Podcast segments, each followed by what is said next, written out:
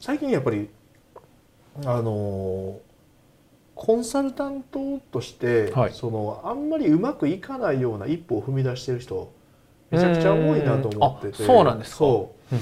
でそこの一歩目を間違うことによって、うん。コンサルタントとしてあんまりブレイクできてなかったりとか、うん。稼げないっうん。ていう状態を作ってる人がいるのでそのうん。僕がマスターソンに教えてもらったその一言っうん。ていうのを今日はちょっと紹介したいなと思って。はい今日も始まりました。レスポンスチャンネル、マーケティングコスト社長の仕事だ。ということですね。今日はゲストに中谷さんをお迎えしてはい放送していきたいと思います、お願いしはい、ます。よろしくお願いします。はい、まあ、先週はこう反省しているということでこうありましたけどまだ反省しますか？いやもう反省はしてないです。反省し 肝には銘じてます。あ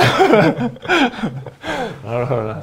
最近どうですかということで、最近でもあの YouTube のダイレクトさんのね、うん、小川さんが喋ってるのとかね、うん。よく見てますよ。ああありがとうございます。いや本当に。レスポンスチャンネルを。でゼスポンチチャンネル面白いな。めめちゃめちゃゃ書かしてけど。見てないんちゃうかみたいな。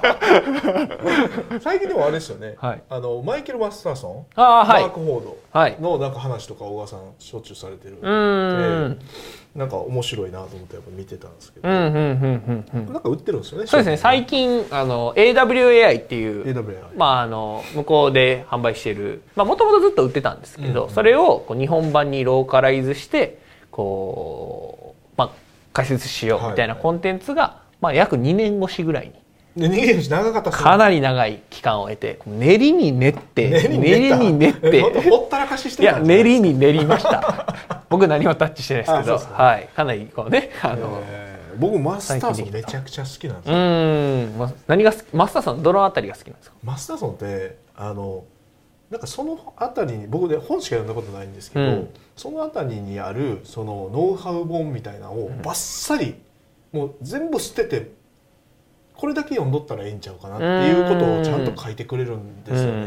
だから僕マスターソンの本を読み出して、うん。あのコンサルタントとか言って呼ばれ出した時期があったんですよ僕。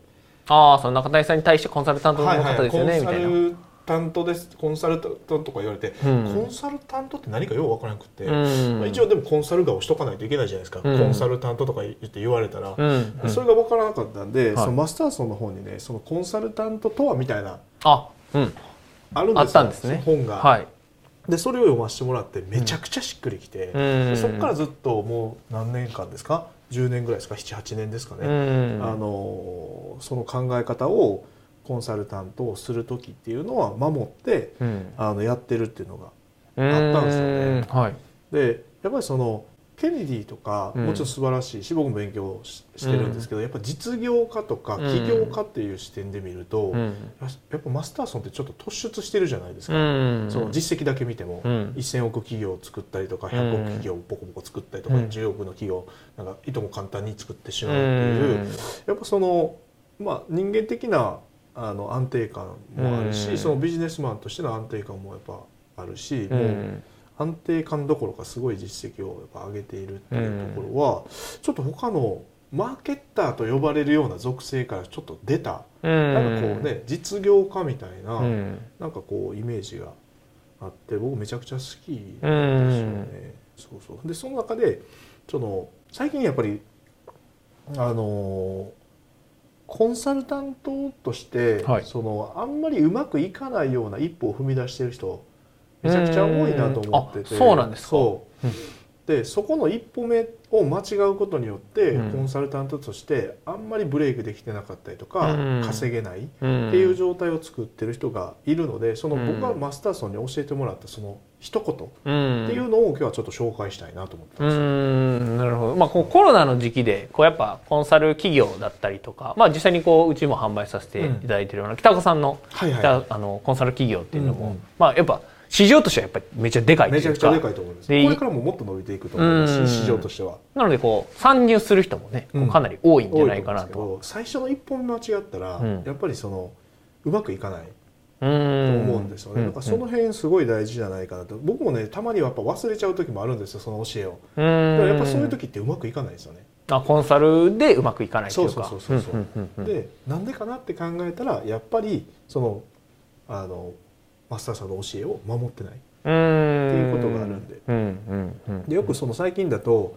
あの僕らもコンサルタントの人に相談を受けたりとかするんですよね。コンサルタントの方に相談っていうのはあ自分自分でコンサルされてるけどまだなんか1,000万ぐらいしか稼げてないんですうん。みたいな人たちっていいるじゃないですか、まあうん。あそうそそこまでいけてない人たちもいるけど、あのうまくいってない人に話聞くと、うん。やっぱねあのそこそこ自分たちも稼げてきてるから、ううんまくいってない人をもっと助けたいとかね、うん地域の活性化のためにうん。やっぱり地元にお世話になってるんで、うん。地域の活性化したいんですよねとかね、なんかそう言ってくる人結構いるんですよ。うん、うんまあある程度というか、まあ、ご飯は食えるぐらいみたいな状態になった時に、そういうふうにもともとそういうマインドでやってるのかシフトしてるのかちょっと僕もわからないんですけど、うん。だからそういうふうに言ってくる人がい,、うんるんですよね。で僕からするとそもそもあなたまだまだうまくいってないから、うん。そのそういうこと言ってる場合じゃないよってういうん。話。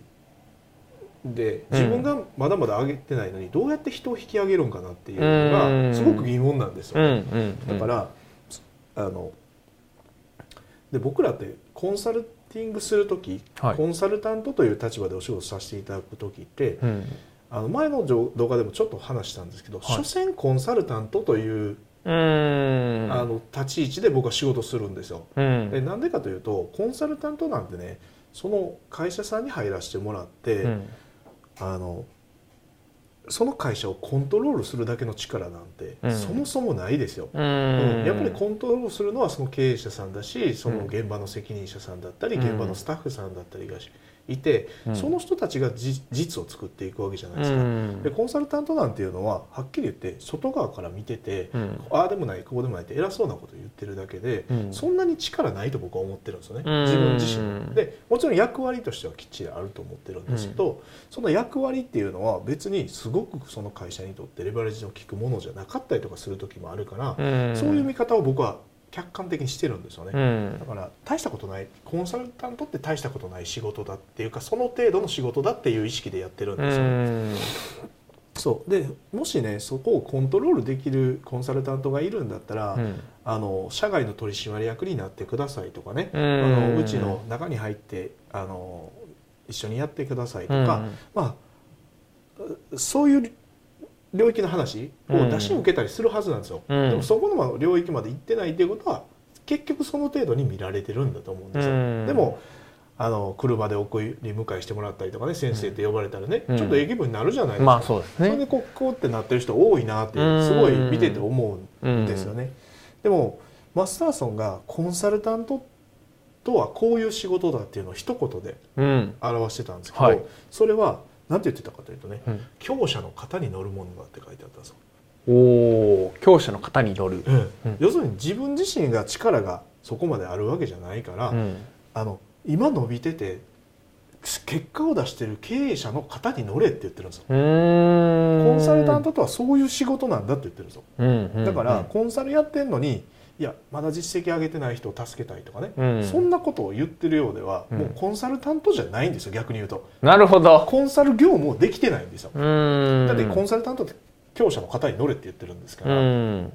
乗れてないわけじゃないですか。乗ろうとしてないわけじゃないですか、確かに。そこじゃなくてその時点でコンサルタントって呼べないんですよその人で僕ももちろんそういう時期もあるし、うん。忘れてそういう時期に陥っちゃうこともあるんですけど、うん。うまくいかないんですよね。うん。なので結局誰とやるかっていううん。ところにフォーカスするしかなくて、あの2週 2, か 2, 2週間前ぐらいにも話したみたいにやっぱり、ねはい。リソースがないんですよ。あち中小企業。はい。で力がない会社はうん。どうしてもリソース不足になるんで、うん。全てが絵に描いた餅になりがちなんですよ。うんこれやったらいいあれやったらいいとか。あれやったらいいってで、まあ、それを押し通してコンサルやってる会社もたくさんあるんですけど、うん。結局それって強者の方に乗れてない。うん。であのマスターソンはねそのコンサルタントの仕事はこれがひとこれ一つなんだっていうのを明確に言ってたんですよ。なるほど。強者の方に乗乗っってて何をやるのかって。何をやるのかっていうことを明確に述べててそれは、あの優秀な経営者がやりたいと言ったことを、うん。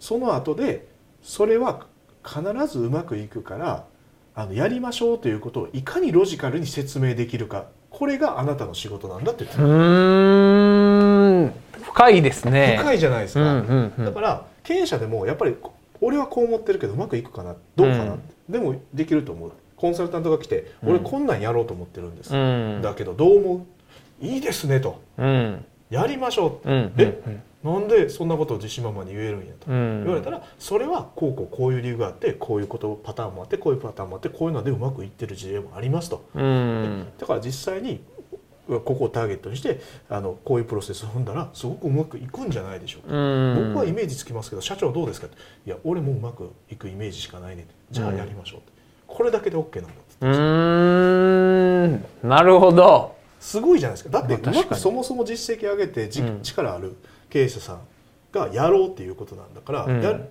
当たる確率高いうん。ですよね、そこに入ってって一緒にやりましょうっていうことを言ってあげる、ううん。ん。っていうことが君たちの仕事なんだよって言ってたんですよ、うん。この2ポイントだけ掴んだら結構うまくいきますよ、へえそうなんですね、うん。結構やっぱりこう成果も出やすくな成るみたいな。果も出やすい、へえ、うん。成果上げてない人をサポートするよりもやっぱ成果出やすいですようん。ねで成果上がるんでフィーも上がりやすいですしうん。自分たちの価値も上がりやすいじうんゃないですか、うんうんだからこの2ポイントをしっかりと抑えてないコンサルタントっていうのは結構きついと思う。うーん。なるほどなるほど、まあ、今のその話でいくと、まあ、おそらく見ていただいている方は、うん。そのじゃあそもそもこの強者の方に乗るにはどうしたらいいんだっていうのが多分出てくると思うんですけさどそれは何かあるんですか？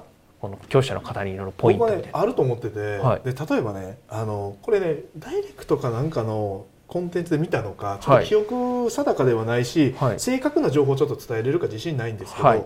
あのねあの、えー、とケネディのパートナーをしてるうん。経営者さんがいて、でその経営者さんがリチャード・ブロンソンだったと思うんですけど、はい。あの飛行機会社とかやってるじ、はい。事業家の人いらっしゃるじゃないですか、うん。まあ、総資産5700億なんかなんか言われてる、リチャード・ブロンソンの邸宅に招かれてホープマーティーに行ったっていう話をされてたんですようね。ん。でその時に何十人も参加してうん。であ一人一人にリリチャード・ブロンソンが話ししてたらしいんですよ、うん。だみんな自慢話のように、うん。俺はこの前こういうことをやってうん。1億稼いだんだとか、うん。こういうやつを知っててこういう雑誌にも載ったんだみたいなことをうん。永遠とみんな言うらしいんですよね、うん。僕らも海外行ってあのマスターマインドとかはうん。入ったことあるんで分かりますけど、めちゃくちゃ自慢話多いんですよ、うそうなんですね。うん。うん。リチャード・ブロンソン言うたら5700億も資産持ってる人からしたら、うん。10億20億稼いだ話ってうん。つまんないじゃないですか、まあ、確かに。100円稼いだみたいなそういうノリですよねその。この前100拾ったけど